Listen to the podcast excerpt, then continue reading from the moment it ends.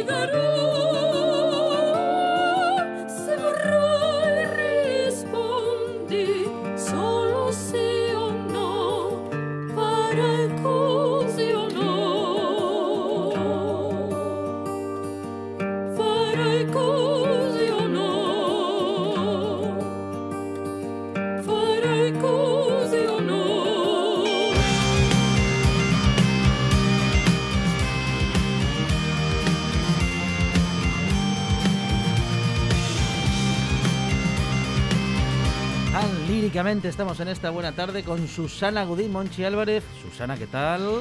Muy bien, buenas tardes a todos. Bueno, qué bueno, qué buen comienzo, ¿eh? Bueno, me sorprendéis cada vez más. Sorprendente, sorprendente, sí señor. Esto es cosa de los guionistas que quieren sorprender a Susana y no sé si lo consiguen, pero de vez en cuando ellos, ellos lo intentan. Sí, sí, no, no, la verdad es que me, me sorprende y seguro que alguno más se sorprende de saber que soy la misma. Claro.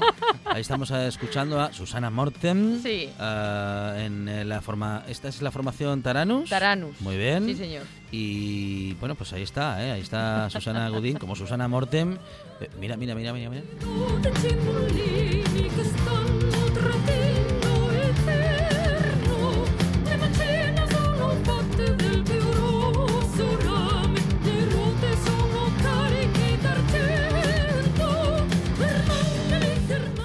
Folk metal. Pues sí. Ojito que el 4 de abril igual se lleva un ama. Mm. Bueno, ya veremos. estamos, estamos, ¿eh? Claro, claro. De momento hay que coger sitios, pero no han abierto todavía el plato. pues sí, folk metal. Y, y tengo que decir que, bueno, que en esta formación, que somos seis músicos, cada uno aporta realmente, yo sé que todos los grupos decimos un poco lo mismo, pero aquí realmente cada uno aporta lo que más le gusta hacer y como más le gusta hacer. Y como somos todos ya pues muy grandes, yo de tamaño pequeñita, el resto son como torres, cinco paisanotes. Pero... yo, vi, yo vi la foto del grupo y parecen sacados de vikingos. ¿Verdad? Sí, sí, de la serie Vikingos. claro, bueno, hay que poner un poco también eso encima del escenario, ¿no? Pero bueno, que, que, sí, que nos lo pasamos genial y cuando están las cosas como están, cuando nos podemos ver, pues estupendo y, y, sobre todo reírnos, eso es lo que hacemos. Claro que sí. Bueno, divertirse haciendo algo que les gusta muchísimo como es la música y en este caso, bueno, pues hacer esa combinación entre el, folk y el metal ah, y bueno, pues eh, tan interesante, eh, tan interesante. Sí, sí, sí, está... Nos reúne a todos. Somos cada uno de nuestra casa y de nuestra madre y ahí, bueno, pues se nota, ¿eh? Cuando, cuando nos juntamos, pero es genial. Se, nota que se, escucha en, el barrio. Que hay buena energía, se nota sobre todo que hay buena energía. Sí, sí, solo riño yo, por ahí podéis ¿Ah, estar tranquilos, son muy calmados. Muy bien, muy bien. Bueno, pues estamos con Susana Gudín tan líricamente en esta buena tarde haciendo hoy, bueno, un nuevo recorrido por las, bueno, por voces y estilos, Susana. Sí, hoy además, mira, quiero hacer un acopio de efemérides, un momentito, y es que tal día como hoy, hace muchos años, muere Pergolesi en 1736. Pero hace ya no tantos, en 1935 nace nuestra mezzo, Teresa Berganza. Y entre medias tenemos el estreno de una ópera que se llama Marina, de Emilio Arrieta. Así que hoy debe ser un día pues especial porque es el día en que habéis pueto Taranos en, la sintonía de tan líricamente. Pero nada, esto como detalle. Hoy lo que quiero hacer es hablaros en concreto pues de una ópera que, que significó mucho y que sigue significando. Y antes de daros el nombre os voy a dar unas pistas. A ver, pistas. Así que todo el mundo atento. Fue muy escandalosa en su época. ¿Vale? Pero mm. lo sigue siendo. Mm. Bueno, por muchas razones. Entre otras, dejó de ser la protagonista la eterna soprano para ser una mezzo, que eso era como, mm, bueno, un poco impensable. eh, dejó de ser una ópera cómica con sus diálogos y sus cosas para ser algo más serio y acercarse un poquito más a lo que llamamos verismo. Es decir, problemas reales, con gente real, incluso con gente que nada tenía que ver con la riqueza, ni muchísimo menos. Era gente real con desgracias bastante reales. Y bueno, es una ópera hecha, rehecha, versionada eh, en todos los estilos que os podáis imaginar y que tiene dentro de sí un montón de hits que a todo el mundo nos va a resultar muy conocido. Y para muestra, pues un botón que es la pista final.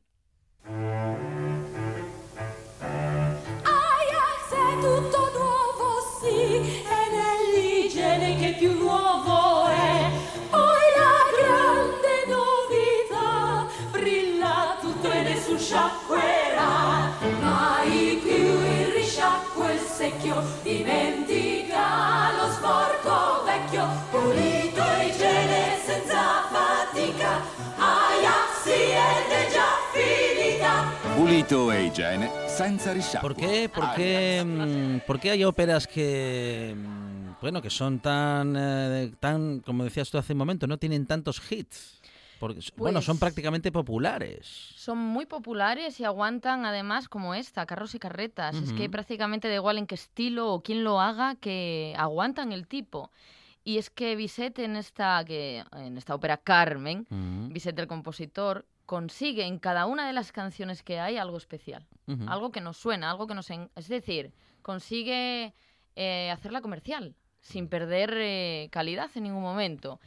Eh, yo creo que son músicas a veces inmortales, que superan las épocas y que lo aguantan todo, incluso... Es lo que tienen los genios. Lo que acabamos de oír, que es un anuncio de detergente Ajax. Sí, sí.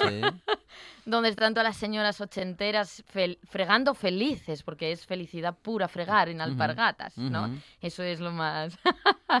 lo más guay. Pero, pero bueno, yo creo que, que siempre hablamos casi de los mismos compositores. Había tantos compositores como ahora. Lo que pasa que los que llegaban y soportan el paso del tiempo son los mejores. Claro. ¿No? Es, yo creo que va un poco por ahí. sí, eso, eso es realmente así. Es decir, los que mm, soportan el paso del tiempo son los mejores. Bueno, digo, por hacer un poco de abogado del diablo, ¿eh? O son los más comerciales, son los que más nos pueden agradar al oído. Pues más son, populares. Son los mejores dentro de un grupo que ha sido apoyado de alguna manera económicamente en su tiempo. ¿Cuántos nos habrán quedado que seguramente puedan ser mucho mejor que lo que conocemos? Porque algo de eso decía Salieri de Mozart. Mm, o eso creemos. Yo creo que eran muy amigos y que se llevaban genial. Pero quedaba bien en la peli ponerlo Yo creo que sí, que no era tanto. Y creo que se admiraban bastante el uno al otro. Eso seguro. Yo creo que sí. Pero bueno, no deja de ser unos estilos más comerciales que otros. Dentro de lo más comercial diríamos que hay, es decir, el que estaría siempre en el número uno de, de todas las listas de ventas es Bellini, autor, por ejemplo, del Casta Diva, que sale en todos los anuncios de Dior, en todos los anuncios del corte inglés porque era un tío, o sea, que era capaz de componer y cualquier cosa que hiciera, tú salías tarareando de... Pero claro, tú imagínate en un momento en el que no hay Twitter, no hay Facebook, no hay absolutamente nada. Tu publicidad es que la gente que va a escucharte salga cantando lo que tú haces para que el vecino quiera venir a escucharlo. Entonces, bueno, también eh, hay estudios de marketing, supongo. De... ¿Y qué se estaba anunciando? ¿Un, ¿Algo para limpiar? Un detergente, sí, sí. El Ajax. Bueno, es tremendo, tremendo. Se lo conocí yo de pequeñín. Sí, claro. bueno, no sé exactamente lo que decía, pero mola mucho fregar con Ajax y no sé qué, digo yo, ¿eh? Una cosa así. Pues, eh, ¿por qué este anuncio? Bueno, aparte de porque sea un poco gracioso, también me meto un poco con el rollo de que el final del anuncio son muchas mujeres vestidas mm, de los 80, mm, lanzando un cubo de fregar al aire porque están súper felices de estar fregando, ¿no? Y entonces digo, ah, pues voy a hacer un poco de demagogia y me voy a traer el, punto este de las mujeres son las que friegan al punto de, bueno, Carmen y ¿es feminista o es machista? Ha dado para mucho y sigue dando para mucho debate en este, en este caso. Lo que es cierto es que eh, es una ópera que marca pues casi lo más cruel, ¿no? Los celos, la inseguridad, eh, el tema de la posesión, el, eh, la venganza, la no justicia y, y, todo esto pues con músicas, jolín, pues que, que es que te hacen vibrar, que, son, que no es la tragedia pura y dura, es otra cosa. De hecho, eh, el final donde muere Carmen, spoiler, eh, es, eh, está a todo trapo la música, no es ese tipo de tragedia que nos recuerda quizá más a, a las operonas, no, no, es otra cosa. Entonces fue una revolución realmente. Em, lo de contar algo trágico con una con música triunfal, ¿no? Exactamente, mm, sí, mm. sí. Yo la llamo brillante, mm, porque es como que te hace, ahora que está tan de moda, vibrar muy alto. ¿No? Va un poco, un poco por ahí. Y bueno, en esta ópera, volviendo un poco a la pregunta que tú me hacías, tenemos muchos hits. Y uno de ellos es el que acabamos de escuchar, ¿no? La manera de Carmen. Pues que resulta que Bisset un día, paseando no sé por dónde, escucha una canción que le mola y dice, pues la voy a usar yo porque a mí esto me parece como muy popular.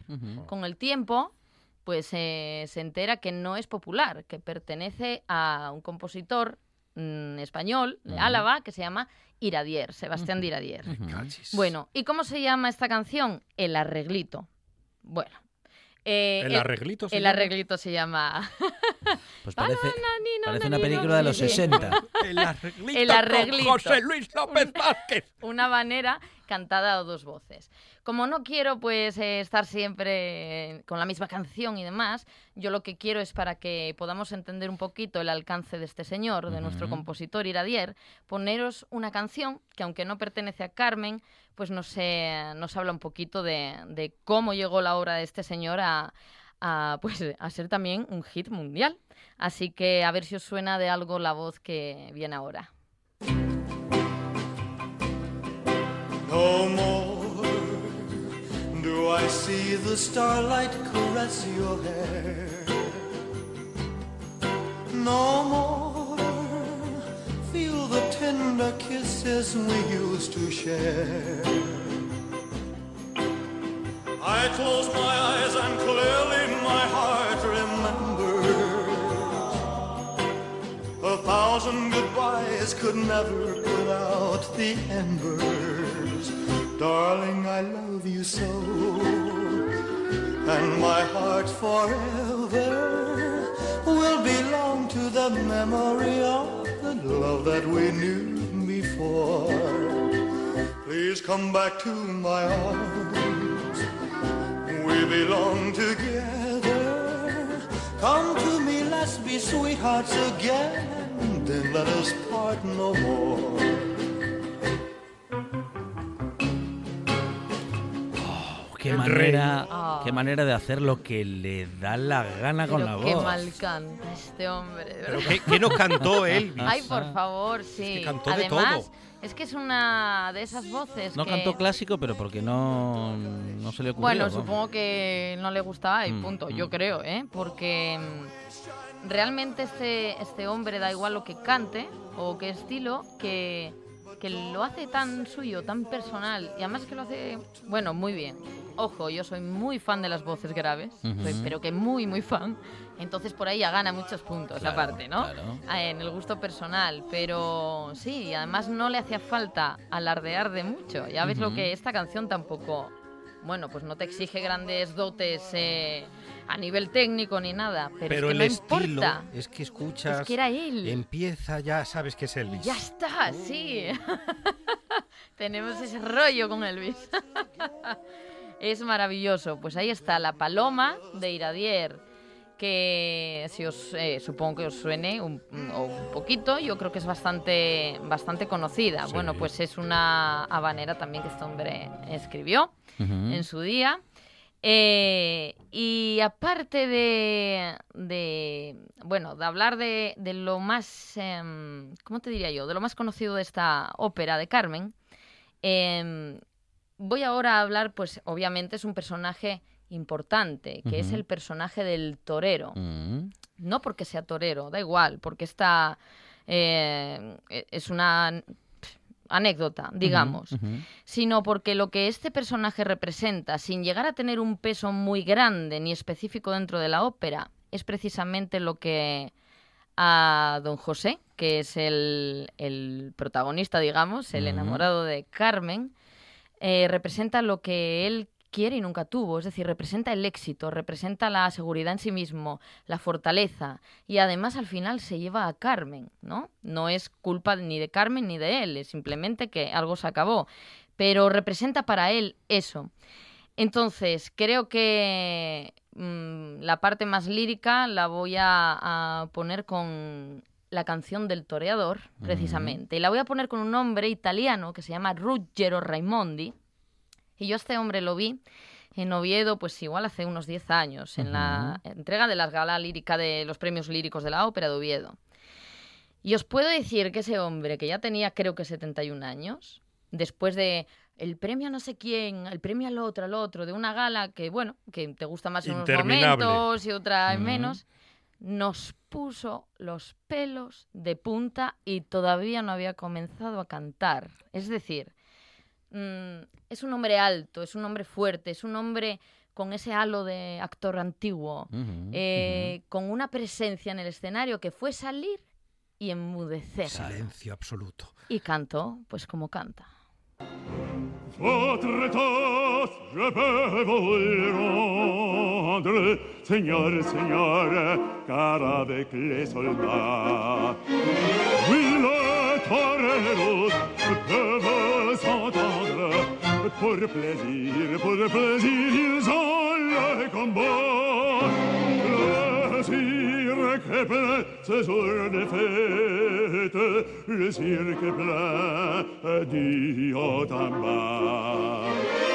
Les spectateurs perdent la tête, les spectateurs s'interpellent en grand fracas.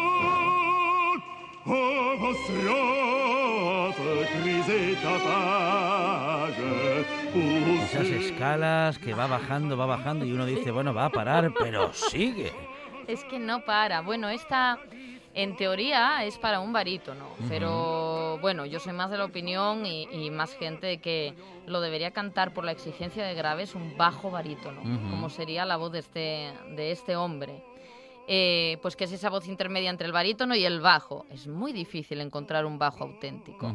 Hablaremos de ello, porque además hay cosas muy interesantes sobre voces graves, las escandinavas y todo esto. Bueno, ahí hay un... Un bajo auténtico un bajo- es difícil de encontrar en Sí. España, un bajo auténtico. Mira, yo siempre he dicho, Sí. si yo llego a ser contralto, que es la voz más grave de mujer, Ajá. estaría forrada. Ah, mira. Pero no por, porque fuese muy buena, sino Por- porque, no hay. Porque no hay.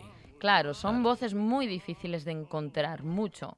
Entonces, eh, un bajo auténtico tiene muchísimo color. Tiene, a, a pesar de ser tan grave, tiene una voz para, bueno, habría que hablarlo y demostrarlo y demás, pero con más color aún que el barítono. Esta es una voz intermedia, con cierta agilidad, con menos peso, pero con los graves, pues que al menos esta Carmen sí que, sí que pide, ¿no? Es una voz ahí un poco... Una maravillosa, ¿qué más da? Va a ser, inter- va a ser interesante ese recorrido también, ¿eh? Va a ser Sí. interesante ese recorrido de Sí, sí. voces graves. Graves, sí, sí. Es que enseguida me viene a la mente, no hablando de clásico, pero sí hablando de un, de un bajo auténtico. Eh, Yo ahora no voy a recordar el nombre, pero era el, el- el de la voz más grave de, de Platters, en 16 toneladas. ¿Y el nombre? Ahora lo voy a buscar. A mí me viene a la a mente decir. Barry White, pero bueno. No, no, no, no, no, no. No, está, No, no sé que no. no es tan conocido, no es tan conocido. No es tanto, ¿eh? Bueno.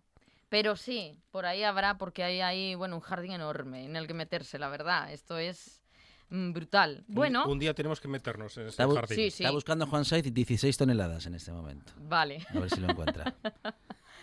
Bueno, pues nada. Eh... Ahí está. Ay, People say a man is made Hombre. out of mud. A poor man made out of muscle and Claro, no me extraña que te gusten las voces graves, ¿no? que escasea mucho. Tony Subirana. Ajá. Vale. Em, el punto con las voces graves tiene que ver mucho con las frecuencias. Bueno, y es que es tan largo de explicar que no me quieren meter en tan tal, ¿no? Pero cuanto más aguda es una, un sonido, más alta es la frecuencia, es decir, más rápido vibran las cuerdas. Cuanto más grave, pues más lentas es que, que vibran las cuerdas. Pero claro, de vibraciones te estoy hablando que a lo mejor vibran eh, 500 veces en un segundo.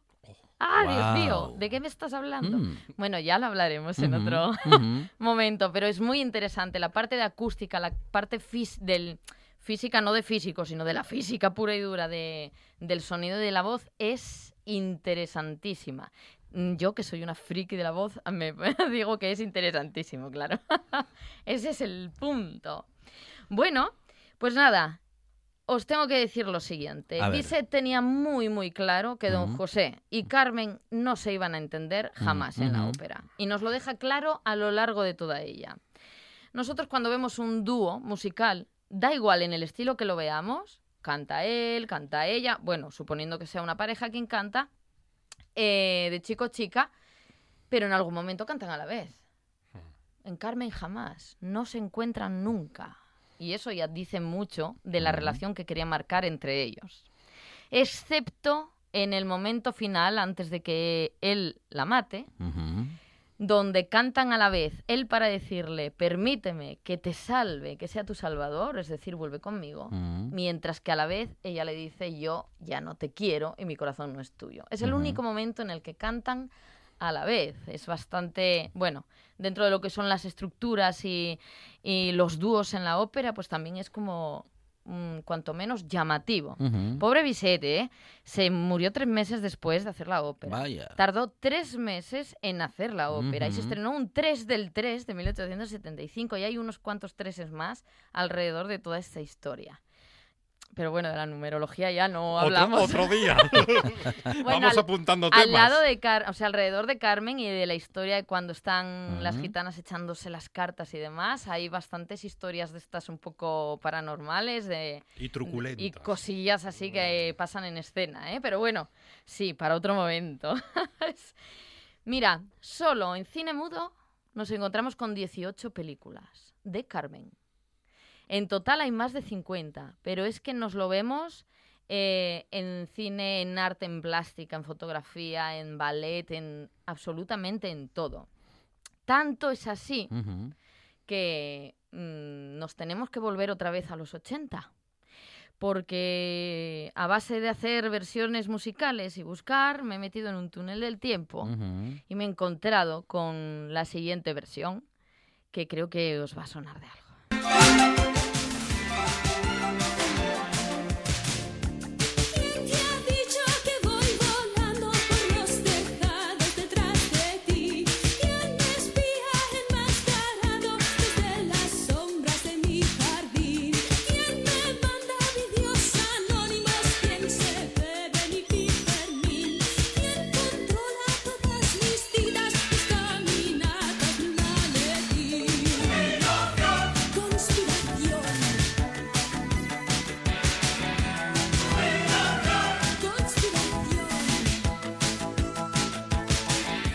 Trabajo que le llevó a Bisset. Qué ponerle esas, 80. ponerle esas baterías. Esa ¿Sabéis quién es? Esa musicalización. ¿Es, es Marta Sánchez? No, No. aún Vi- antes. Vicky Larraz. Vicky Larraz Vicky con Ole Ole, Larraz. 1983. Salió ayer Vicky Larraz en Bravo Samurai, Samurai. Ay. Bravo, cuando hablamos de los samuráis, ¿se acuerda? Sí, sí, sí, sí. sí. Vuelve hoy Vicky Larraz. Siempre citando a los mejores.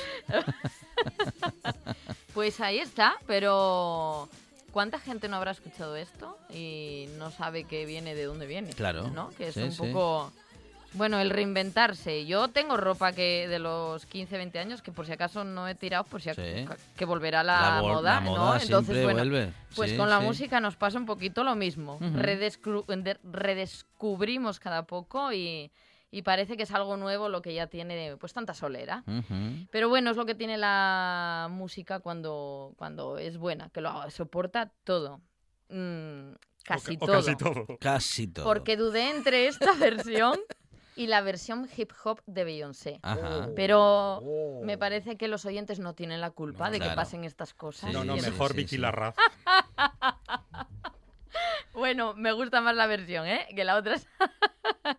Pero bueno, sí, sí, la hay. Podéis buscar porque hay una peli protagonizada por Beyoncé. Ah, sí, hay una peli protagonizada Que por ella, Beyoncé. sí, sí, ella es Carmen y Ajá. es un Ah, rollo ahí más Beyoncé haciendo de Carmen. Carmen. No sé yo. Carmen ese lo ha aguantado Ese todo. casting El, no el sé yo. ¿eh? productor era amigo de Melendi. Y hasta ahí puedo leer. Ese casting no sé yo. Bueno. Es tremendo. Eh, sí, sí. Pues mira, para terminar, vamos a, a- a, bueno, a leer un poco o hacer eh, uso de esta doble lectura que siempre ha, ha tenido este argumento, lo que comentamos un poquito al principio. Un personaje lleno de matices, un caramelo realmente para cualquier eh, mujer que quiera, bueno, cualquier cantante de, de ópera, obviamente. Es para una mezzo, entonces las demás mm, cantamos, la cantamos en casa, como quien dice, ¿no? Porque obviamente no, no se puede y el carisma de la voz de una mezzo es, es- es que es la de Carmen, no, no se puede dudar. Eh, el personaje es brutal, pero hay quien se queda con una imagen eh, frívola de ella, ¿no?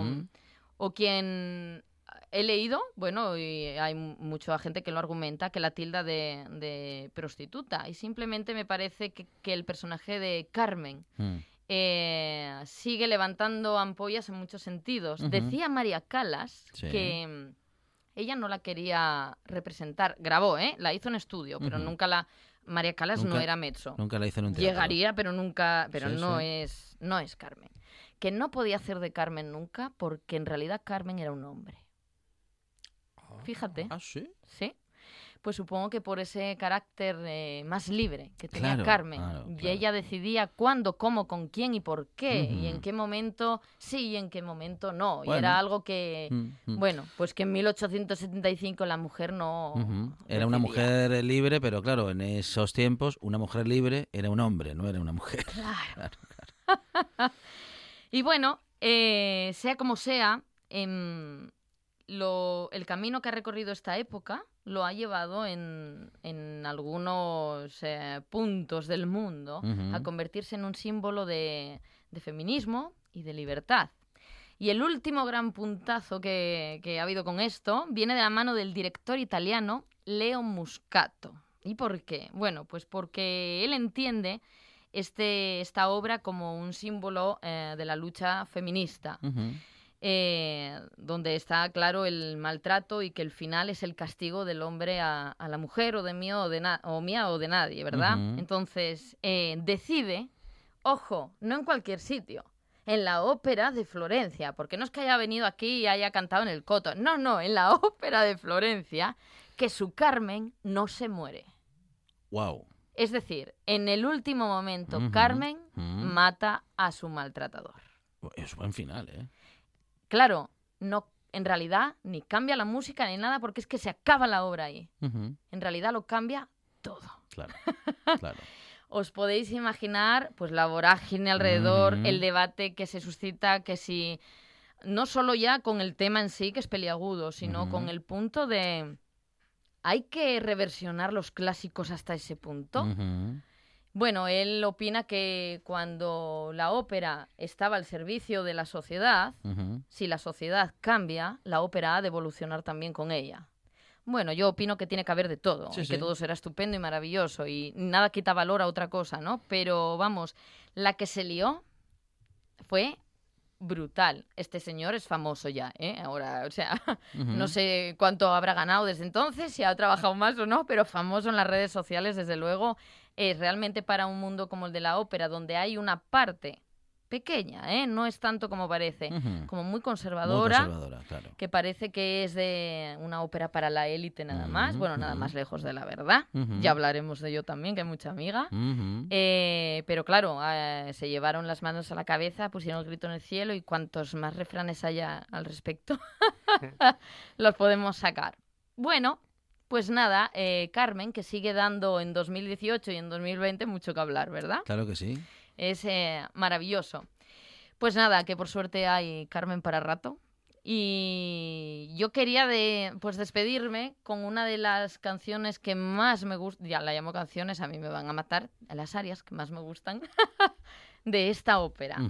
Y es una, un momento en el que, eh, en el que bueno, el- digamos que el estribillo lo cantan varias juntas, es Sí. muy brillante, es un momento brutal. Y está cantada por una mezzo, esta sí es mezzo de verdad, eh, que se llama Giuliana Simeonato. La grabación, bueno, pues como todas las grandes grabaciones es un poquito antigua y es de 1954.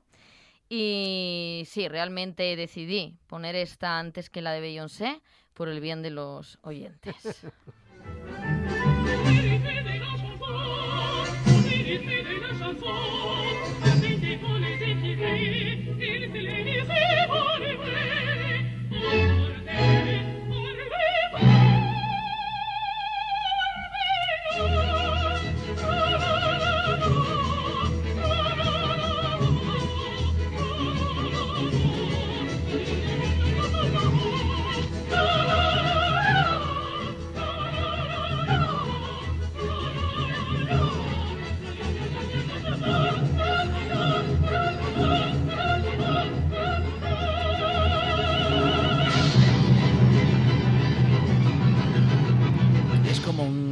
disco de los Beatles, son todos éxitos. Son todo, todo. Es que hasta las partes instrumentales eh, las hemos escuchado en anuncios y en películas y en un montón de, de cosas. Carmen es una detrás de otra.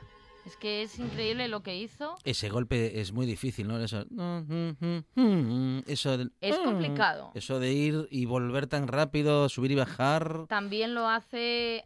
Bueno, tengo que decir que en ese punto las voces eh, líricas, aunque no sean voces que sean ágiles de por sí, tienen que trabajar eso y llegar a hacerlo.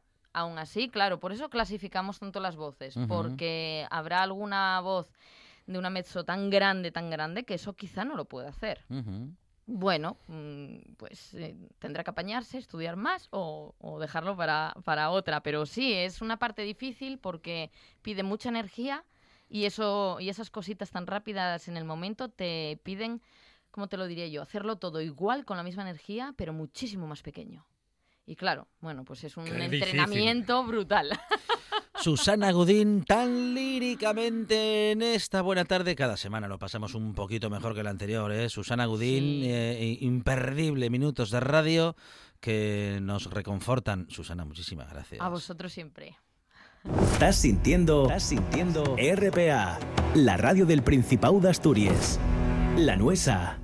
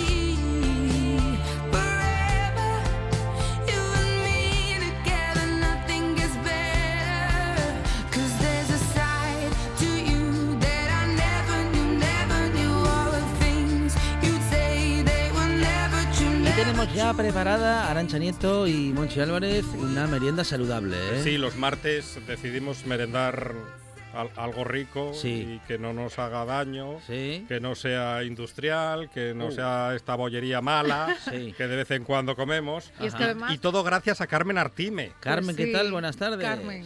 Hola, buenas tardes, ¿qué tal? Muy que no- bien. Nos quedamos un poquito a medias el último día, Sí, ¿verdad? Era sí, con sí, el sí. salmón ahumado y el queso Filadelfia casero. Faltaba el queso. Sí, Eh, pues aquí lo tengo, si lo queréis os lo digo y además es muy fácil, muy rápido y muy sencillo. Venga, muy bien. A ver, pues mira, eh, los ingredientes son dos y muy básicos. Es una pizca de sal, o sea, lo- media cuchara sopera de sal más o menos, y queso fresco batido, 0% materia grasa sobre 500 gramos, ¿vale? Esos dos ingredientes los mezclamos bien y vamos a pasar al siguiente paso. O sea, mm, una vez los tengamos mezclados, cogemos un paño de gasa humedecido, lo escurrimos bien, que quede bien escurrido, solo que quede eh, eso, que tenga algo de humedad, pero no excesiva. ¿Vale? Vertemos ahí eh, la mezcla anterior y eh, lo cerramos con una goma. Quedará como una especie de, como si fuese una bolita, ¿vale? Esa la colocamos encima de un escurridor y debajo dejamos un recipiente para que vaya cayendo el suero. Es importante que eso, que dejamos un recipiente porque ahí va a verterse el suero que va a ir perdiendo poco a poco y ahí todo lo que pueda tener ese yogur de conservantes y colorantes, pues automáticamente lo expulsamos. Y lo metemos en la nevera. Una vez lo metamos en la nevera, lo dejamos más o menos sobre 12 horas. Lo sacamos y tenemos un queso Filadelfia espectacular. Qué bueno. Qué rico. Qué fácil. Mm, Está muy Y bien. si lo queremos dulce para los críos, pues le echamos un poco de agave en vez de la sal y lo revolvemos bien y lo hacemos mm, de la misma manera que lo hacemos con la sal. Y queda eh, queso Filadelfia mm, más dulce. Bien. Para estilo los Filadelfia, con salmón. ¿Y, ¿Y qué ponemos de pan? ¿Una hogaza de esas buenas?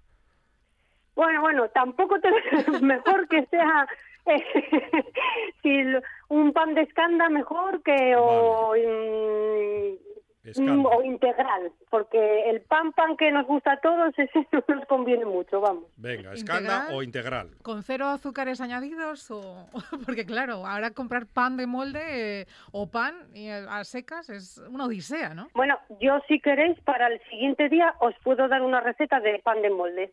¿Qué os Anda. parece? Ah, muy bien, claro. Sí, Sí. Pero con Con corteza. claras y no tardamos nada en hacerlo, vamos. ¿Con corteza para qué? ¿Para quitarla después? ¿Lleva corteza o sin No, corteza? No, no, no, no, queda así, no, no lleva ni corteza. Yo soy es sin el típico pan ¿eh? ese que le gustan a los críos de molde que no lleva sin corteza, pues. Yo, yo se las quito las cortezas. Ah, sí, quítalas y, y- y se las da al Yo gato. también. ¿Ves? Carmen es de las mías. Eh, Yo tengo que quitarle también la corteza porque no, no me gusta. Entonces, el pan que os digo yo es... Bueno, si queréis que os lo diga en un momento, porque más o menos me lo sé de memoria de hacerlo. Bueno, Venga, venga, apuntamos. sí. Mira, eh, esta es muy fácil.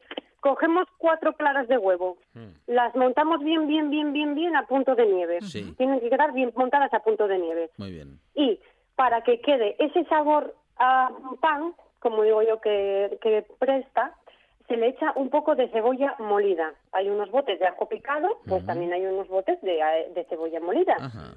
Entonces, le echamos la cebolla molida, eh, un poco de especias, si os gusta con especias, y esto sí es lo importante para que salga bien, ¿eh?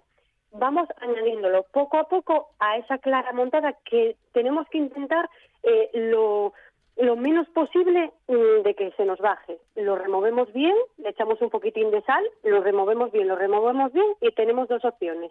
A 180 grados en el horno durante 6 minutos o en el microondas durante mm, tres o cuatro minutos en potencia máxima. En un, en un molde más o menos así tipo cuadrado, mm, como si fuese un tupper de plástico también os vale.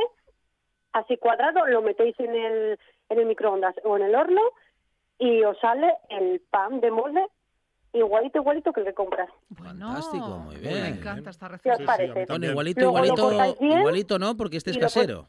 Claro. Claro. Más ¿Perdón? saludable. No, no, que igualito, igualito no, que este es casero. Este es mejor. Bueno, este es mejor. Y luego lo podéis cortar en rebanada a la mitad y hacer el bocadillo de sándwich con lechuga, tomate, cebolla y un sándwich vegetal, o meterlo en- para hacerlo como si fuese una tostada, que Ah, también queda bien. muy Oye, rico. Carmen, y la pregunta del millón, ¿cuánto nos dura antes de que se ponga malo? Ah, Porque sí, sí. enseguida el pan de molde tiende No, a... eh, eh, los ingredientes esos básicos es como si diera para cuatro rebanadas. Y ya te digo yo que Vale, hombre, o sea cuando que- comas dos, Claro, las otras dos van va detrás. O sea, no te queda, no te da para más. Vale, O vale, sea, al, momento, al momento te lo... A ver, yo las recetas que os doy, como si os doy un bizcocho o algo así, eh, yo como estoy sola con mi hijo, pues es más o menos eh, para un, de un día para Pues otro. Luego, si se quiere mayor cantidad, pues se añadiría, se añadiría el doble. Vale, para vale. tener para varios días. Pero yo como lo hago al momento, porque lo importante... A ver, eh, cuando hacemos cosas así que son más o menos naturales, no tienen la durabilidad de lo que compramos. ¿Por qué? Porque no tienen ni conservantes, ni colorantes, ni añadidos. Entonces, claro, son cosas que debemos de tener en cuenta de que es para un par de días, como mucho tres. Porque si no salen los problemas de, eh, de hongos, Claro. y demás demás cosas, ¿vale? Entonces, eh, lo fundamental es que cuando nosotros queramos hacer comida eh, casera, tenemos que tener en cuenta de que por eso es casera, porque no compramos los productos que nos venden que duran más, que llevan eh, Conservantes. conservantes, colorantes y añadidos que a nosotros a la larga nos perjudicarían. Pan de molde para hacer sándwich vegetal, pero si estamos en Asturias, el sándwich vegetal lleva bonito, lleva jamón york y lleva, ¿qué más lleva? Queso. No, si no hacemos un picadillo, que también se puede hacer casero, ¿eh? Un picadillo. Bueno, bueno, bueno. Ah, Pero eh, Carmen, Carmen tiene soluciones para todo. Carmen es un Sí, sí, chollo, yo- como se suele decir. Yo llevo muchísimos años y, y se, vamos, se sabe, se saca todo, se puede sacar porque entre lo que me gusta a mí y las mis amigas que me mandan quiero esto, pero a tu estilo y te tienes que romper la cabeza, pues se puede hacer. El picadillo no deja de ser eh, carne picada, eh, lo que pasa que mucha gente eh, cuando nos la hacen nos las hacen con grasa, pero nosotros podemos ir a la carnicería y decirle que queremos eso, carne de ternera, que nos la pa- pase varias veces así muy picada y luego es agregarle la sustancia que es el pimentón, dulce o picante y ya está, no hay más, y sal. Pues oye, como reto no, no estaría mal, ¿eh? unos huevos fritos con picadillo, Mm. healthy, o sea, saludables, ¿no? Algo así, Eh. ¿verdad? Al picadillo la- hay que echarle el pimentón, la sal y ajo y si a alguien le gusta la cebolla, pues la cebolla tiene que ser molida para que no te quede Claro. ese dulzor un poco amargo. Y se deja macerando tres días y tienes un picadillo amasándolo diariamente, ¿eh? Tienes un picadillo, nada que envidiar al comprado. Lo único que te queda un poco más, más, más durito porque no lleva la grasa, Claro. pero lo estás comiendo sano. Meriendas saludables, hoy entre saludables y riquísimas. Hemos tenido con Carmen Artime eh, en una semana más en la que, bueno, pues nos permitimos merendar a estas horas en la radio. Carmen, muchas gracias. Un beso, un abrazo. Muchas gracias, hasta luego.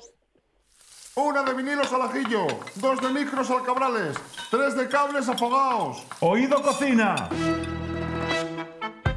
Carlos Novoa se cuela en las mejores cocinas del país Astur. De lunes a viernes, a las 11 de la noche, Oído Cocina con Carlos Novoa. Ya sabe que somos de casa. La buena tarde en RPA.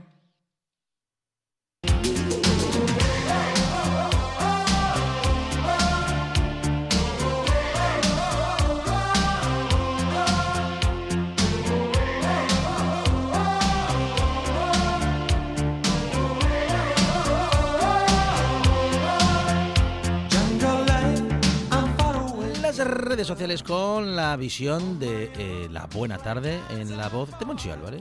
Tuiteros y tuiteras que en el mundo son. Tarantino. Me gustaría dejaros un buen libro. Sí, Cómo llegar a ser organizado y responsable. sí. Si lo encuentro, mm, os lo dejo, que lo he perdido. Montalectric Shoes, vaya nombre. ¿Todo eso? Sí. A los fabricantes de secadores de manos. Ujú. El ruido no seca. Sí, es verdad. Sí, sí, sí, sí. Que les quede claro, una vez. Sí. Doc, María Teresa Campos, montada en un camión de metacrilato recorriendo el país, es todo lo que necesitábamos. ¿Ah, sí? Sí, porque ahora María Ajá. Teresa Campos tiene Sí. un programa Ajá. que es, eh, de verdad, yo Va vi- el país con ahí vi como un en poco de la promoción como el en otro el Papa día. móvil. Sí de metacrilato y está allí María Teresa sentada en el camión de metacrilato, que yo me acuerdo de Devon, pero este es mucho más moderno, y yo me pellizcaba, digo, no, no puedo, No puede ser verdad. ser verdad. Pero sí, ahí está María Teresa entrevistando a famosos, a populares, a políticos, a, Bueno, a quien se deje entrevistar. Bing, ¿cómo le corto el pelo? Que me disimule las entradas y la coronilla. La escuela de magia es enfrente. las redes sociales están en esta buena tarde y también Arancha Nieto tiene su propia versión. Pues sí, nos vamos a nuestras redes sociales, las de La Buena Tarde, a través del hashtag TardesRPA. Estamos, como bien saben nuestros oyentes, en Instagram, en Facebook y en Twitter. Hoy les preguntábamos por algún consejo acerca de alguna aplicación que quisieran compartir con nosotros y han sido un poquito así tímidos los oyentes. ¿eh? De hecho, Nacho Larrea no- nos preguntaba por TikTok, algo así como, ¿quién es? Vaya divino. Y dice que él usa Facebook, eh, Tinder, creo, ¿no? O. Twitter, ¿no? Eh, como está mal escrito, no sé si es Tinder o Twitter. Yo creo que es Twitter. Pero bueno, cuidado Nacho, porque Tinder dista mucho de Twitter, ¿no? Sí, no, no tiene nada que ver. Por eso, pero pone Twitter, entonces Vale. supongo que será Twitter. Ha hecho ahí un mix. Instagram y WhatsApp, y no tengo tiempo para más. Yo creo que son las que la mayoría usamos, ¿no? No sé si estáis de acuerdo, pero tenemos Sí. 800 aplicaciones Ujú. y prácticamente usamos tres. Lo preguntamos también en nuestro Facebook y nos recomendaban a través de mensajes eh, en nuestra cuenta aplicaciones de filtros para retocar que también son como imprescindibles, dice, si tienes redes sociales. ¿Ah, sí? No ¿Hay, sé si- hay- hay ¿Ah, sí? filtros para retocar? Hombre, y te puedes poner hasta pelo, Monchi. No, pero ¿cómo me voy a poner a, esta- a estas a alturas, Turquía. a estas alturas de la película pelo? Hay bueno, un montón de aplicaciones que, de filtros, incluso para retocar hasta eh, lo que es la silueta. Eh, recordamos que ¿Me, Kardashian... me puedo quitar los papos así Sí, de sí, repente? sí, de, de verdad. La cara, eh, el cuerpo, los brazos, algún detalle que se quiera retocar del cuerpo. Y nos recomendaban alguna aplicación que se hicieron populares, como decimos, por Kim Kardashian, como por ejemplo Pichi. Se escribe PH y termina en Y, y esa, como decimos, es para Peche.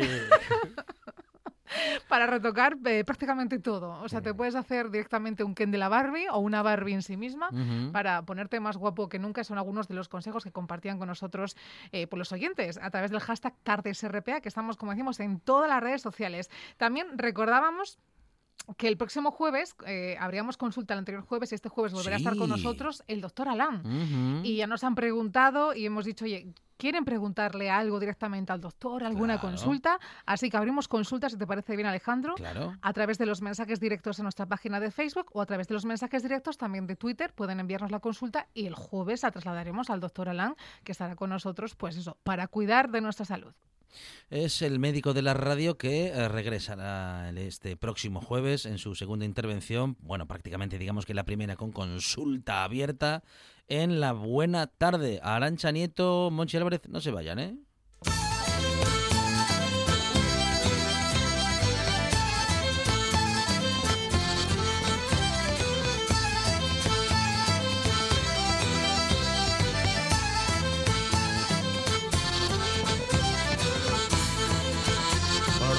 Radio pasan muchas cosas y a partir de las 9 de la noche un montón más. Marcos Vega, ¿qué tal? Buenas tardes. Hola. ¿Qué tal compañeros? ¿Cómo estáis? ¿Qué tal Monchi? ¿Qué tal Alejandro? ¿Qué tal Arancha? ¿Cómo lleváis la tarde? ¿Bien? Bien. Fantástico. Muy Me alegro, me alegro, me alegro. Aquí estoy escuchando, ¿ves? O escuchando atentamente. Bien. Muy bien, Marcos Aquí- Vega. Aquí os tengo siempre a mi vera en la redacción. Qué bueno. Ya tenemos dos oyentes, Ramón Redondo y Marcos Vega. Y somos Nacho más, Larrea cada vez somos Y Nacho más, Larrea, tres. Monchi. Vamos, esto, esto es imparable, esto es una, una bola que no para de crecer. Sí, sí, sí. Pues nada, eh, por lo menos esos dos oyentes, uno de ellos va a aguantar seguro hasta esta noche, eh, porque tampoco tiene más remedio, que, mm, que soy yo, y, y os voy a acercar esta noche a partir de las nueve, fijaos, eh, bueno, aparte de contarlos el tiempo mirando a las nubes con Javier Martínez de Orueta, y ese cambio que está anunciado creo que para el jueves, un cambio importante en la meteorología, vamos a acercarnos hasta Tito Bustillo, que ya sabéis que cumple el décimo aniversario, una década ya, desde que se abrió la cueva de Tito Bustillo, un poco nuestra catedral prehistórica. Y, hoy vamos a hablar con Miguel Polledo, que es uno de los, de los guías de, de- esa joya que tenemos en Asturias, y nos va a contar, bueno, aparte de qué supone, aparte de, de- lo que significa estos 10 años y lo que ha significado para, la, para la- el turismo también en Asturias, ¿no? Y, la conservación, nos va a contar los planes que tienen, porque ya ha habido algún tipo de iniciativa este pasado fin de semana, pero la, la- la- el gran acto, ¿no? La guinda un poco de, esta, de, estas, de, estos, de estas celebraciones va a ser este fin de semana con un acto además en el que van a poder participar todos los asturianos, todo el mundo, si me apuráis, a través de sus casas por Internet. Esta noche os lo vamos a contar, os lo va a contar Miguel Polledo. En nuestro desconcierto, Guillermo López Cañal nos va a hablar de la música clásica conectada con los Oscars. Ya sabéis que este fin de semana conocimos las películas nominadas para los grandes premios de la Academia de Hollywood. Bueno, pues nos va a acercar qué, qué conexión tiene la música clásica con las bandas sonoras de los Oscars. Luego vienen mm, Pérez y Margolles, Patricia Pérez y Arancha Margolles.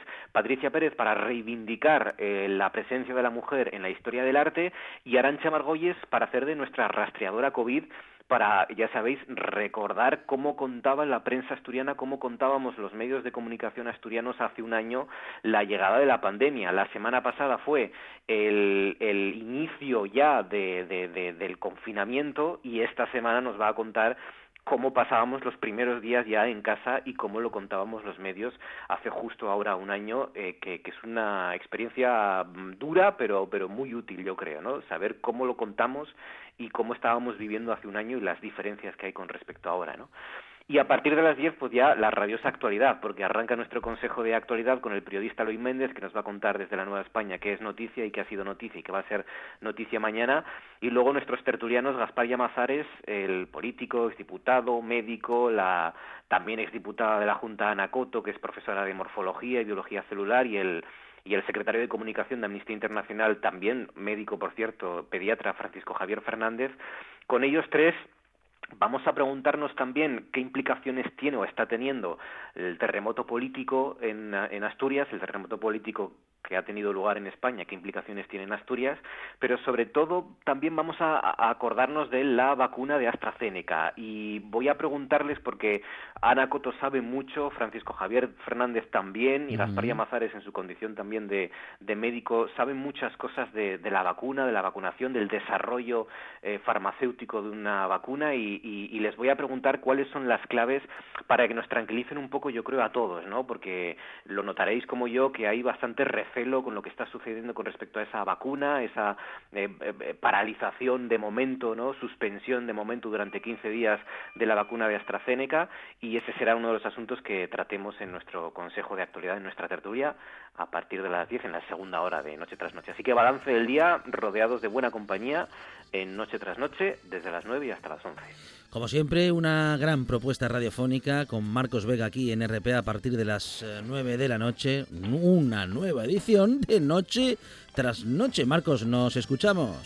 Un abrazo, compañeros. Os esperamos a las 9. Chao. Chao.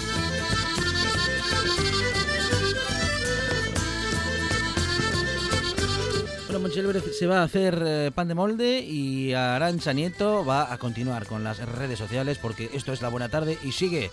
Después de las noticias, recorrido literario deportivo y también la historia del deporte femenino con la primera escuela y el primer equipo de fútbol femenino de Asturias de los años 90. Lo hablaremos con una de sus protagonistas y con el entrenador que trabajó en ese equipo.